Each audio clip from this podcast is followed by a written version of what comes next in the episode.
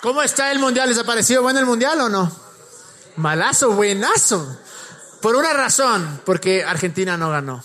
Pero bueno, no, para mí en verdad eh, fue, fue medio, medio golpe hoy día. Eh, yo era, eh, amigos colombianos, levanten las manos.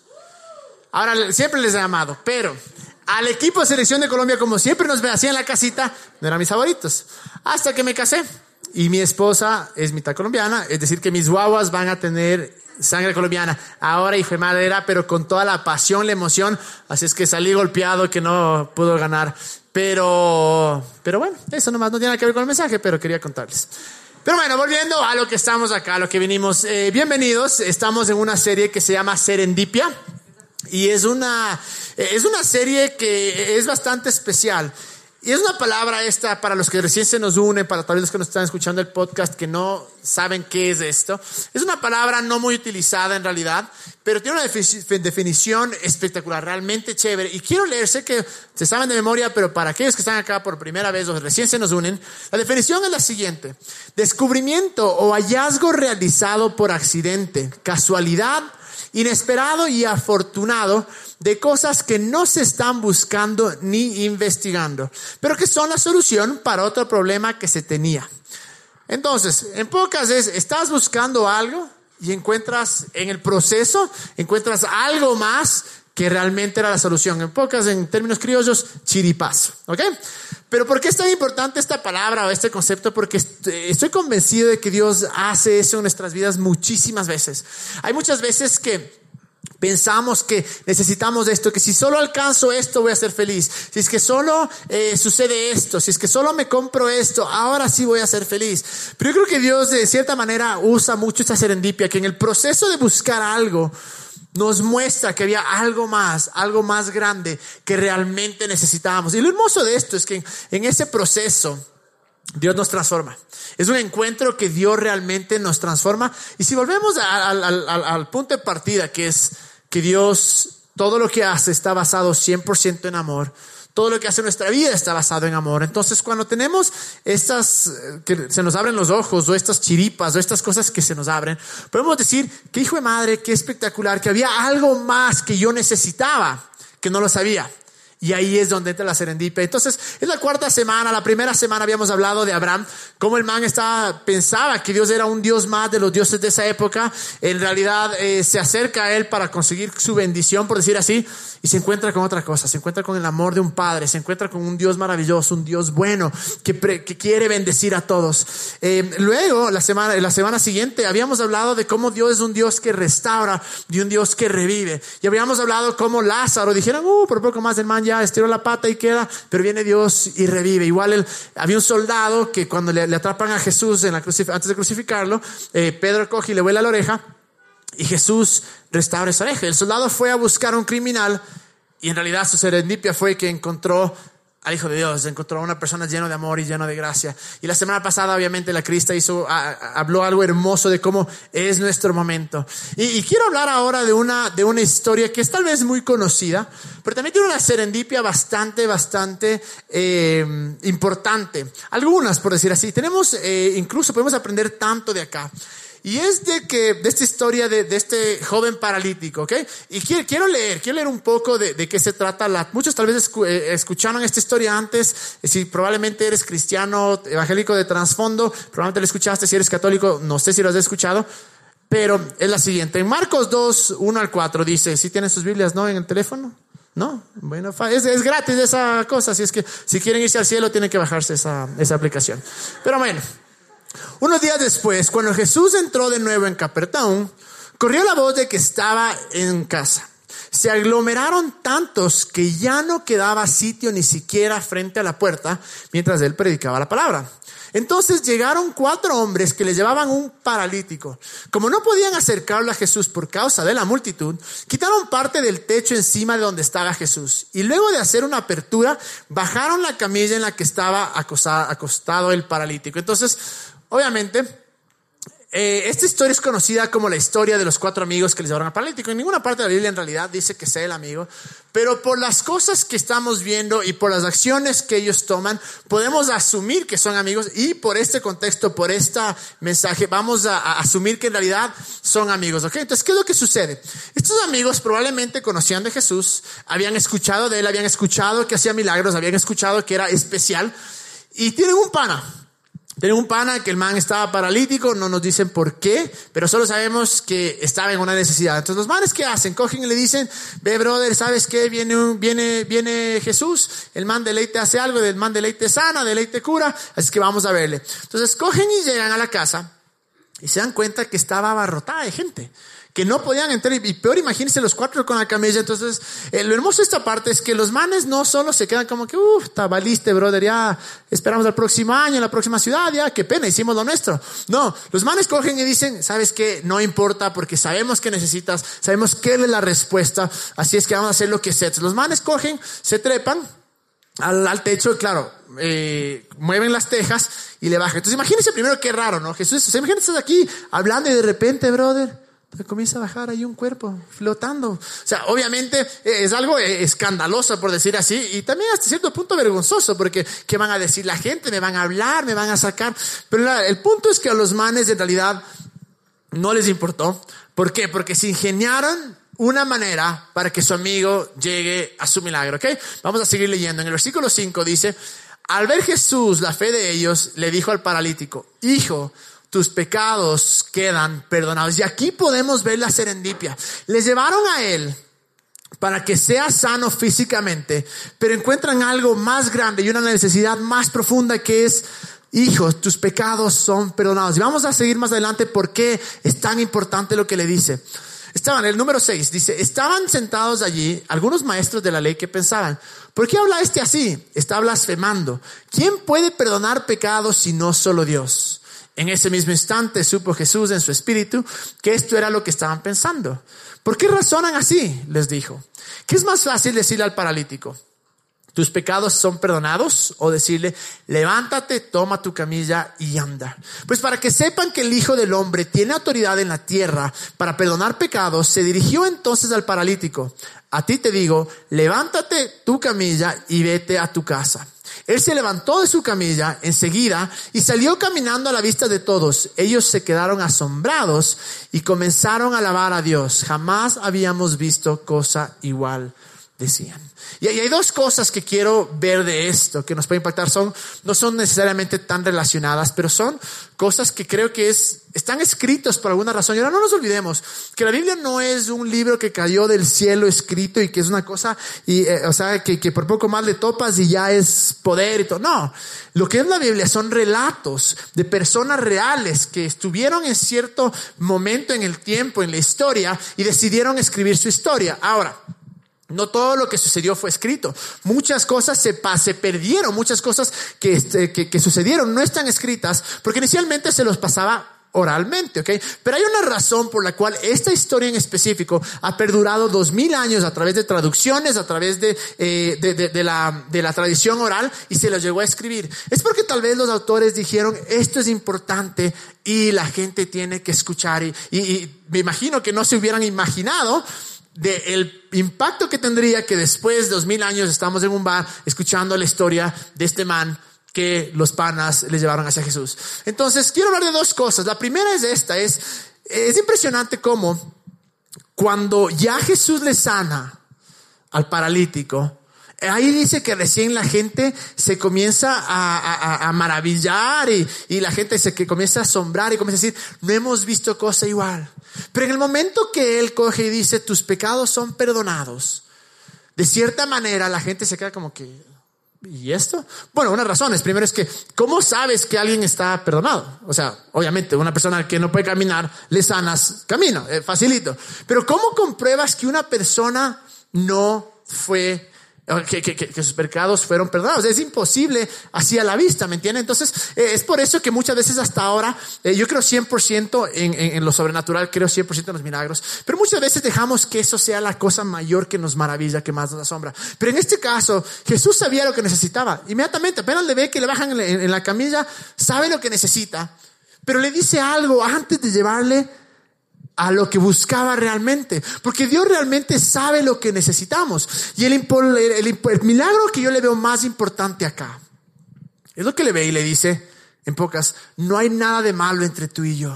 No hay barrera entre tú y yo. Nada nos separa. ¿Y por qué es importante que esto se ha escuchado por Él. ¿Y por qué es importante que esto hasta nosotros sepamos esta frase? Tus pecados ya fueron perdonados. En el caso de este, de, este, no quiero llamarle paralítico, pero de este mancito, de este joven, eh, como sea, eh, en la mentalidad judía se creía que si es que tú tenías una enfermedad, en este caso, o una, una cosa como estas, eh, alguna discapacidad, era porque era el resultado de algún pecado que habías cometido.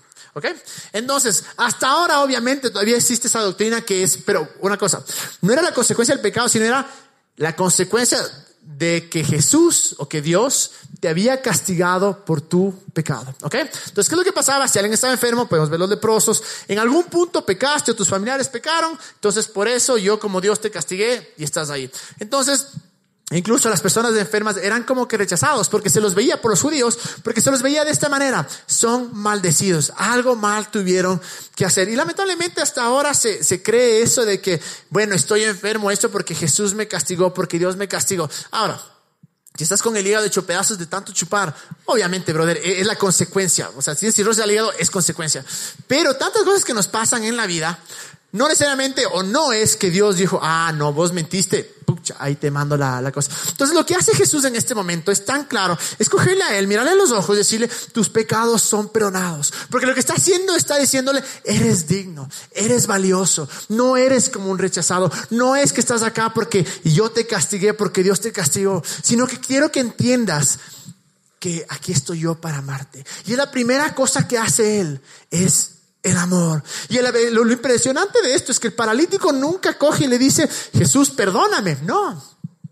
Porque nuestro perdón no, no depende de lo que nosotros hagamos o digamos, depende de, de, Dios. Y aquí podemos ver que aún sin eso, le muestra su gracia y le dice, tus pecados ya son perdonados. ¿Por qué? Porque quiere mostrarnos una imagen de un Dios bueno, de un Dios real. Y eso es lo que les choca tanto a los judíos, a los maestros de la ley, que venga una persona y muestre un Dios tan espectacular, tan bueno, tan lleno de gracia, y le dicen, no, brother, o sea, ¿quién te crees para perdonar pecados? Y por eso el man procede, Jesús procede y, y le sana. Y ahora, si Jesús pensaba que era demasiado importante que este joven entienda o escuche o sepa que sus pecados ya fueron perdonados, la pregunta es, ¿por qué para nosotros no es tan importante? ¿Por qué es que no nos maravillamos y por qué no es que no, no nos asombramos de esto? Yo creo que es una pieza extremadamente fundamental de nuestra relación con Dios, de nuestro conocimiento, de nuestro viaje en esta vida, es conocer que Dios ya nos perdonó nuestros pecados. Porque cuando nos entendemos de ese concepto, esa realidad que ya fuimos perdonados, algo sucede en nosotros y somos, primero que nada, podemos acercarnos a Él con más confianza. Y también podemos recibir de Él. Podemos recibir todo lo que Él tiene para darnos. ¿Por qué? Porque ya no depende de lo que yo hice, sino depende de su amor, depende de su gracia. Y es imposible, creo yo, avanzar y seguir acercándote a Dios si no tenemos este concepto de que Dios ya nos perdonó. Lo que está haciendo Jesús, está preparándole a Él para lo que viene, para lo que buscaba. Pero le dice, mira, tú crees que necesitas sanidad física, pero eso es secundario. Lo que necesitas en realidad es saber que ya fuiste perdonado. Y ese perdón, el saber que Dios no está enojado, que Dios, que estamos, como dicen algunos, a cuentas con Él, nos lleva realmente a hacer incluso cosas locas, nos lleva a acercarnos a Él. Y miren lo que dice en, en Efesios 1.7, Dios es tan rico en gracia y bondad, no dice tan rico en juicio y en castigo, que compró nuestra libertad con la sangre de su Hijo y perdonó nuestros pecados. Nuestros pecados pasados, presentes y futuros ya fueron perdonados. Podemos pecar y vamos obviamente a sufrir las consecuencias. Vamos a experimentar muerte en nuestra vida, en nuestro interior, en nuestras emociones. Obviamente el pecado sigue, siendo una desgracia, sigue siendo una pendejada, una estupidez, igual nos va a matar. Pero ya hemos sido perdonados. Y 2 Corintios 5, 19 dice, pues Dios estaba en Cristo reconciliando al mundo consigo mismo, no tomando más en cuenta el pecado de la gente, no tomando más en cuenta el pecado de la gente. Y nos dio a nosotros este maravilloso mensaje de la reconciliación. Me encanta esto, porque ese es todo el punto del mensaje de la cruz. Él ya nos perdonó y Él está reconciliado. No porque Él estaba enojado y que, y, nosotros, y tenía que, bueno, apaciguarse, es decir, estaba tan indignado que luego fue como que no, la cruz, ah, ya no estoy tan bravo, no, para nada. Era al revés. Nosotros no estábamos reconciliados con Él porque teníamos una imagen completamente equivocada de Dios. Y no es sino hasta que viene Jesús y muestra, este es el Padre, este es Dios. Y en este momento, como podemos ver, como lo primero que le dice es, tus pecados ya son perdonados. Y el saber esto, el entender esto, trae una paz, como les decía, para hacer cosas diferentes, para hacer cosas locas, porque ya no estás toda tu vida de, cuestionando cómo que me hará Dios ahora, me va, me va a castigar, me va a dar fuetazos, cómo, cómo me va a hacer que me pague por el pecado. No, pero tienes esta libertad de acercarte a Él y hacer lo que estos panas hicieron con este man. Decirle, vamos y te vamos a llevar a donde alguien que más allá que, eh, que era el sanador, era la respuesta a cualquiera que sea el problema. Y en Lucas 7, 47 nos dice esto. Te digo que sus pecados, que son muchos, han sido perdonados. Por eso ella me demostró tanto amor. Pero una persona a quien se le perdona poco, demuestra poco amor. En pocas lo que nos está diciendo es al que más se le perdona, más ama. ¿Y por qué esto es relevante? ¿Por qué esto es importante? Porque el mismo Jesús en, Juan 14, 15 nos dice, si aman, obedezcan a mis mandamientos. Lo que nos está diciendo es que cuando, ¿cuándo vamos a poder obedecer lo que Él nos diga? Cuando le amamos. Pero ¿cómo le amamos? Justo lo que habíamos leído antes, el saber que ya fuimos perdonados. Si pensamos que solo fuimos perdonados por, hijo madre, por la cosita chiquita que hice ayer, la cosa grande que hice el mes pasado, bueno, ahí queda. Pero cuando entiendo la magnitud de su perdón, que ya me perdonó pasado, presente y futuro, en ese momento algo sucede en mí y puedo amarle, porque Él ya no está en contra de mí, sino que está conmigo.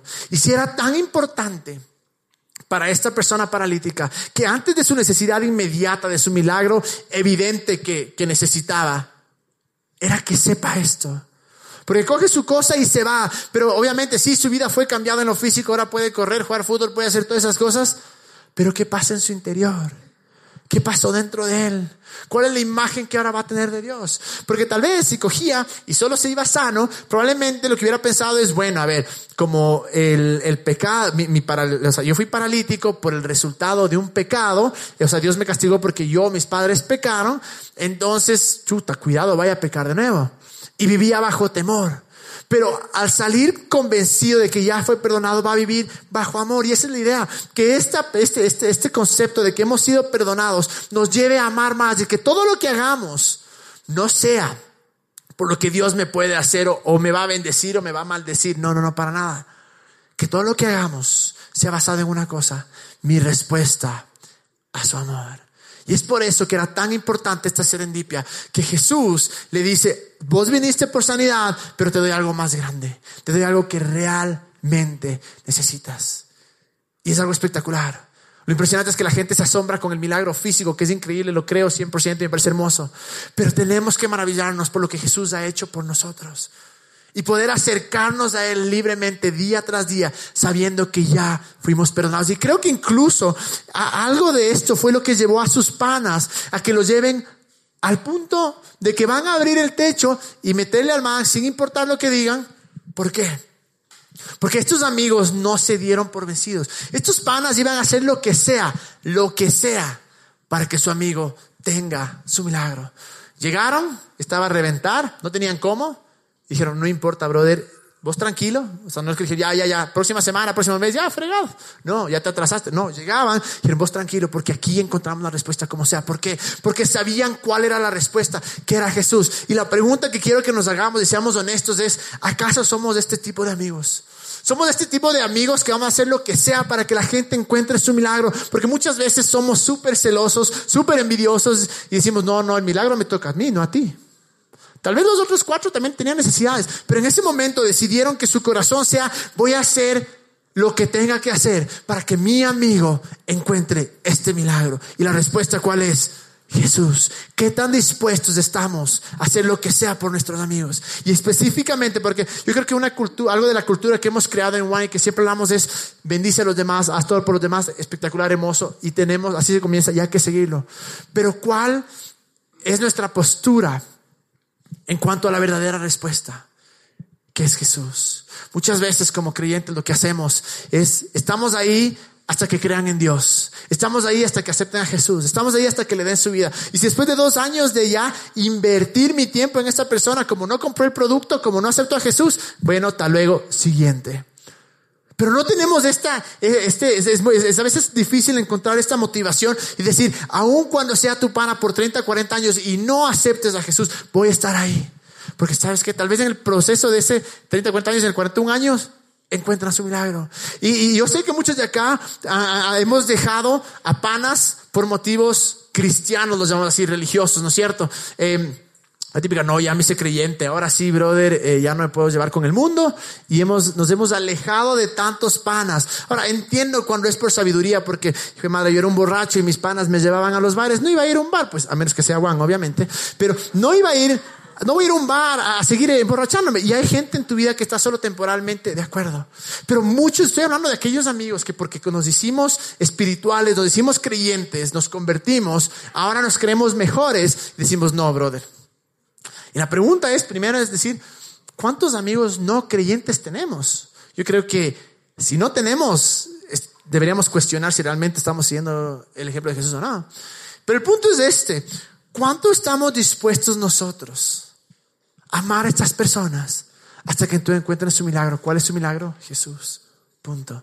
¿Qué tan dispuesto estamos a estar a su lado vez tras vez tras vez? Día tras día, amándoles, diciéndoles, eres valioso, el problema es que cuando comienzan a cuestionar nuestra fe, comienzan a cuestionar lo que creemos, ah, vos crees en cuentos de hadas, crees en Papá Noel, bro del pleno siglo XXI y sigues creyendo estas cosas, ya hemos evolucionado tanto y todavía crees en, ese, en esa historia, nos ofendemos. Y en el camino dejamos que algo se interponga, que vemos la puerta cerrada, que vemos la multitud y decimos, no, hasta aquí no más. Pero ¿qué tal si fuéramos esos amigos que nos vamos a trepar al techo? abrir lo que sea para que ellos encuentren su milagro. Y depende de nosotros. Porque somos nosotros los que tenemos que estar ahí día y noche. Una vez escuché una frase de un man que me transformó. Es un predicador que obviamente es súper controversial y obviamente me fascina. Pero la razón, dijo una cosa, dijo algo que me marcó tanto. Dijo, hay tantos jóvenes borrachos que se mueren en el carro. Hay tantas chicas que quedan embarazadas de gente que no quiere saber nada de ese, de ese, de ese hijo. ¿Dónde estábamos nosotros? El man decía, ¿saben dónde habíamos haber estado? En esa fiesta diciéndole al pana, estás arando, no te subas al carro, yo te llevo. Ahí con esa amiga en esa fiesta diciendo el man es un idiota, no te metes con él. Pero no estábamos porque éramos demasiado espirituales para estar encerraditos en la casa o enfocados solo en los que creen lo mismo que yo y no, eso es del diablo, no voy a salir. No, estoy diciendo vayan y, chupen, no, emborraches y así predíquenles, no, o sea, en algún punto todos decimos de eso, no salían muy bien las palabras, pero bueno, uno hacía lo que podía, ¿no? Pero no hablo de eso, hablo en verdad de, que se ríen porque a muchos les ha pasado, pues, em, hablo de, de en verdad de estar ahí para ellos, de estar donde estar ¿Dónde están ellos? De ser aquellos amigos que les cargamos y les cargamos y les cargamos hasta que, hasta que vean su respuesta. Y si mueren y no ven su respuesta, por lo menos podemos decir, hicimos todo lo que pusimos. Fuimos de ese, ese tipo de panas. El día, la noche de ayer, me reuní con uno de mis mejores amigos que realmente es un hermano para mí y está en una situación bien complicada en su matrimonio. Y me decía, loco, quiero que sepas que eres el único al que le he contado esto. Eres la única persona que sabe todos, o sea, obviamente sabían lo que pasaba, pero todos los detalles eres tú. Y no es porque diga que macho, que bestia, no, para nada, porque qué sabio, qué inteligente, qué, qué, espiritual, para nada. La única razón por la cual él abrió su corazón es porque algo que yo propuse en mi corazón iba a estar ahí para mis amigos no creyentes, siempre, día y noche. Y pudo encontrar un refugio, pudo encontrar alguien donde quien desahogarse. Y obviamente apenas abrió la boca, lo que le dije es, brother, hay una respuesta que es Jesús. Pero ¿qué hubiera pasado si yo cerraba esa puerta? Si no le cargaba en los momentos duros, en los momentos donde hacía estupideces, si no estaba ahí. Entonces, ¿quién va a abrir el techo? ¿Quién va a ser el que les carga? Nosotros deberíamos ser aquellas personas. Nosotros debemos ser los que les cargan a nuestros amigos. Estoy hablando específicamente de hablar de Jesús. Porque muchas veces dejamos que, que, el miedo nos, nos gane o que la vergüenza. Pero, ¿qué importa? A mí me, se me han burlado, me siguen burlando. Obviamente no soy el típico cargoso. No, te vas a ir al infierno, verás. Ahora aceptas a Jesús o si no, ya mañana. ¿Y si te pisa un bus? No, obviamente no. Eh, estoy ahí día y noche con ellos, amándoles. Y cada vez que les cuento algo, digo, mira, Dios es tan bueno. Y cada vez que, que ¿Cómo se llama? Que me cuenta algún problema, digo, Dios es tan bueno. Cada vez que me cuentan una bendición, digo, Dios es tan bueno. Y les hablo de Dios y les cargo y les llevo y les subo por el techo hasta que, hasta que puedan ellos mismos ver esa respuesta. Y es hora de que como creyentes no nos enfoquemos en solo mis amigos creyentes que creen y actúan exactamente igual a mí, sino decir voy a romper esto y voy a ir a donde aquellos que realmente necesitan una respuesta, que necesitan esperanza y voy a ser yo el que les carga durante sus chumas, durante sus estupideces. No estoy diciendo que tenemos que decir, ah, hermoso, bien, no, yo soy súper de frente y les digo, eres un idiota. Te estás jodiendo la vida y les digo de frente y saben. Pero no digo, bueno, ahí cuando dejes de pecar me llamas, ¿no? Cuando en mi casa no se dicen malas palabras, no, este es lugar santo. Para nada. Estoy ahí con ellos y ellos y les abrazo. Y les digo, mi em, motivación principal de Juan es esa.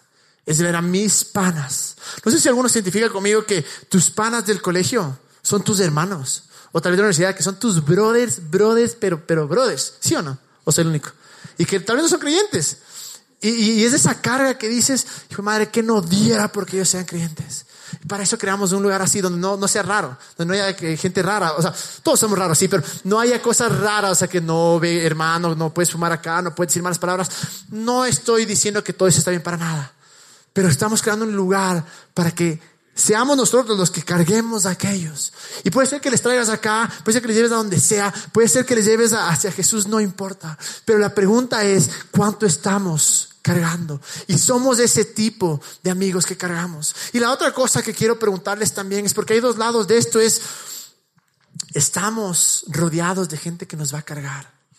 Estamos rodeados de esos panas que cuando caigamos, que cuando hagamos estupideces o cuando estemos en lo más, el hueco más profundo, tenemos ese tipo de amigos. Y muchas veces la respuesta tal vez sea, no, y podemos tener miles de razones, decir, es que no, es que no son creyentes, es que yo, es que nadie me quiere, es que ta, ta, ta, y podemos hacernos los víctimas.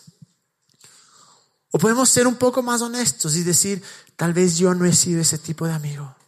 Tal vez yo no he sido el tipo de amigo que cargo a otros. Y entiendo que en toda, eh, en nuestra vida como creyentes va a haber amigos que cargas y van a haber amigos que te cargan. La pregunta, ¿tenemos ambos en nuestra vida? Y, cuando, cuando nos quedamos enfocados en el que no es que es que todos me, toda la gente es mala, ayudado a todo lo bueno, la realidad es esta. Tú atraes lo que eres, así de sencillo. Lo que tú eres, eso mismo vas a traer.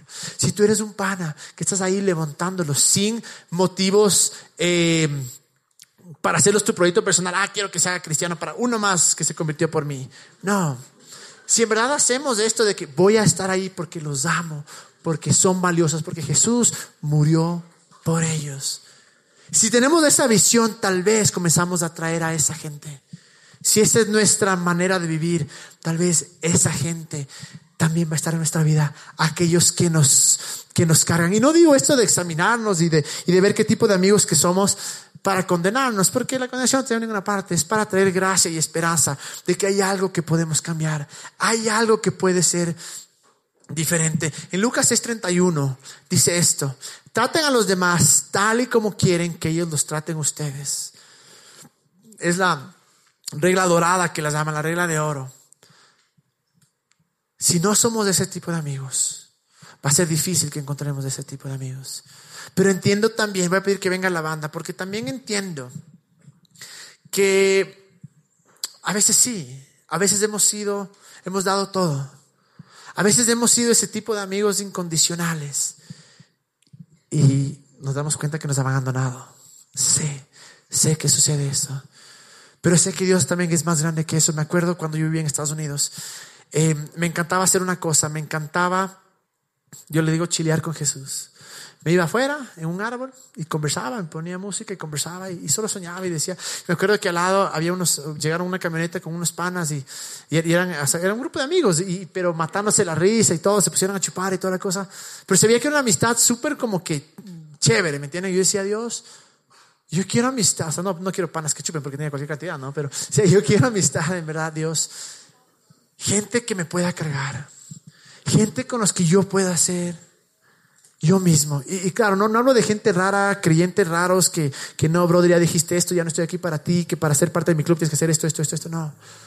Estaba hablando de gente creyente que me pueda cargar, que pueda ser yo mismo, que pueda decir, brother, así soy aquí y así soy allá. Y ahora tengo una familia inmensa en Juan, donde tengo panas que cualquier rato puedo llamar y decir, estoy pasando por eso, hice esta estupidez, y están ahí para levantarme. Entonces entiendo que hay veces que hemos dado todo y los amigos nos han dado la espalda. Sé, sé que eso es. Pero también entiendo que Dios es bueno y que puede proveer y va a proveer ese tipo de amigos. Y va a restaurar amistades. Estoy seguro de eso. Pero ahora cuál, dejémosle eso a Dios, dejémosle eso en sus manos y confiemos en Él. Pero veámonos a nosotros mismos y digamos, ¿cuál es mi responsabilidad en esto? ¿Qué tipo de amigo he sido? Sé que muchos de ustedes dejaron, porque sé que aquí vienen muchos con trasfondo cristiano evangélico. Con, los, con, mis panas católicos no sé de mucho esto, más es con los cristianos eh, evangélicos que en algún punto de tu vida dijiste, me separo del mundo y cortaste amistades, hermanos, por la simple, no porque te herían, no porque eh, sentiste que realmente no era para ti, sino porque te hiciste cristiano. Y un cristiano no se lleva con el mundo. Y votaste panas. Panas que te apreciaban, panas que te amaban, panas que necesitaban que seas tú el que le cargaste. Pero pensamos, como soy mejor, como estoy arriba, como estoy sanito, ve, no les necesito. Tal vez es Dios que nos quiere llevar a que restauremos esas amistades. Ese pana de sexto grado con el que hacía estupideces, el de sexto curso con el que me botaban de la clase, casi me expulsan del colegio, pero ahora soy cristiano, él es malo, yo soy bueno, ya no me llama. ¿Qué pasa si el man está enfermo y es un paralítico y te necesita a ti? Tal vez es hora de abrir nuestra mentalidad, abrir nuestro corazón, abrir nuestra casa, nuestra mesa. Y les digo, para mí, desde que me casé, tenemos algo que es, vamos a hacer que nuestra casa sea un lugar de no creyentes.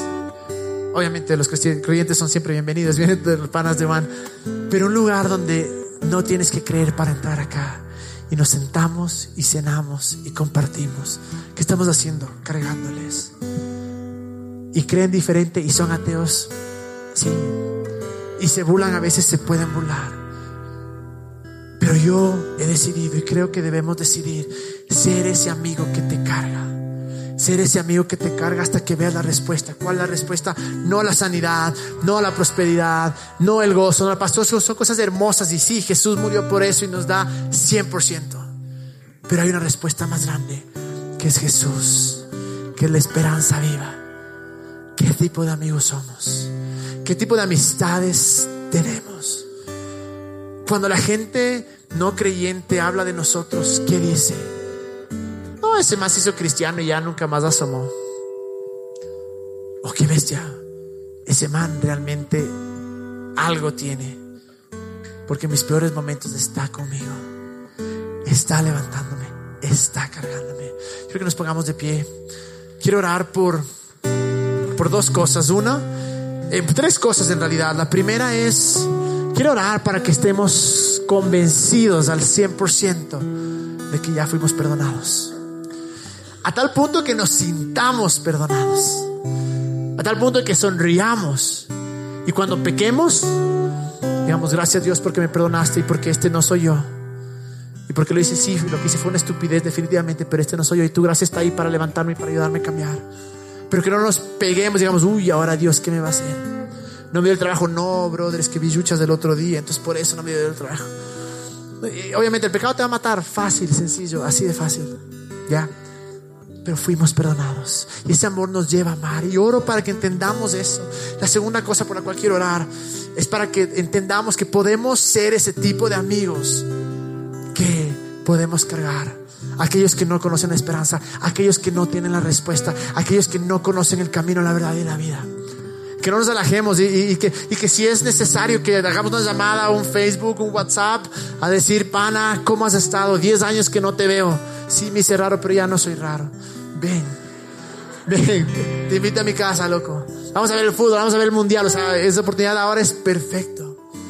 Y el último, para aquellos que dicen realmente me siento solo. He dado, he dado, he dado, he cargado, he cargado, he cargado. Pero no siento que tengo amigos que me carguen. Les digo, miren a su alrededor. Aquí hay cientos de amigos que les van a cargar. Pero sé que Dios va a traer esos amigos de afinidad. Y también quiero orar por nuestros panas, vean. ¿Quién se siente así? Que dices que no diera para que mis panas conocieran a Jesús. ¿Soy el único? Que dice panas del colegio, panas de la universidad, hermanos. Si no, la pregunta es, brother, ¿no tienes panas que no sean cristianos? Anda, anda afuera, ya esté panas. Cerremos nuestros ojos. Jesús, gracias por tu amor. Gracias por tu gracia. Gracias porque eres todo lo que necesitamos y eres la respuesta a cada problema. Eres la respuesta a cada situación, a la enfermedad, al pecado, a todo. Eres tú la respuesta, Jesús. Y yo creo que esta noche entendamos que ya fuimos perdonados, que tu gracia fue tan grande que ya nos reconciliamos, que tu gracia fue tan grande que moriste por nosotros y no estás tomando en cuenta nuestros pecados. Y yo creo que eso sea lo que nos guía día a día, acercarnos a ti, accionar, a, tomar decisiones basados en que nos amas tanto, que ya nos perdonaste, saber que no estás enojado, Dios. Y saber que las cosas que nos suceden malas no eres tú castigándonos, sino que vivimos en un, mundo podrido, en un mundo desastroso, un mundo roto, quebrantado. Y que este amor que cree en nosotros, que empiece en nosotros al entender que hemos sido perdonados, que nos lleve a amarte. Y que ese amor nos lleve a amar a los demás, Jesús. Como tú dijiste, toda la ley se, reúne, se resume en dos cosas, amarte a ti y amar a los demás. Que ese amor al saber que somos perdonados nos lleve a amar a los demás. Enséñanos Jesús a ser como esos cuatro panas, como esos cuatro amigos que sin importar el que dirán, sin importar las consecuencias, les llevaron Ayúdanos, Jesús, a estar ahí, a ser incondicionales con aquellos que no conocen de ti, a no asustarnos, sino a saber que la luz es más grande, que, las, que la luz es más poderosa y que podemos traer esperanza si tan solo les cargamos, si tan solo abrimos ese hueco, Jesús. Y para aquellos que tal vez nos sentimos solos, que no sentimos que pertenecemos en ninguna parte, que tenemos amigos sí creyentes, pero, pero no son esos amigos que tal vez necesitamos te pedimos, provee esa gente. Provee esos panas con los que nos sintamos en casa, con los que nos sintamos eh, en, nuestro momento, en nuestro lugar. Y que nos puedan cargar así como les vamos a cargar.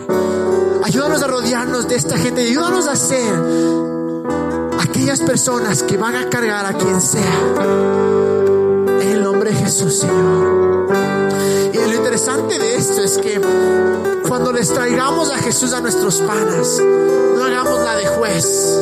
Ahora yo soy el juez cristiano, el que te digo que tienes que cambiar y que necesitas. No, le dejamos de Jesús. No vemos a los amigos de este man diciéndole, oye Jesús, el man necesitaba sanidad, pues no que le perdones. Los manes se quedan casados. ¿Por qué? Porque saben que Él es la respuesta. A los manes no les importó que le digan, oye, ve, vivo criollo, ¿por qué le metes por ahí? Nada. Solo les importaba una cosa. Tú eres mi amigo y tú necesitas la respuesta. Yo voy a ser el que te lleva a esa respuesta. Mientras la adoramos, dejemos que nos transforme. Dejemos que nos cambie. Le adoramos porque es bueno, porque nos perdonó. Le adoramos porque Él es Dios y porque es todo lo que necesitamos. Vamos a adorarle.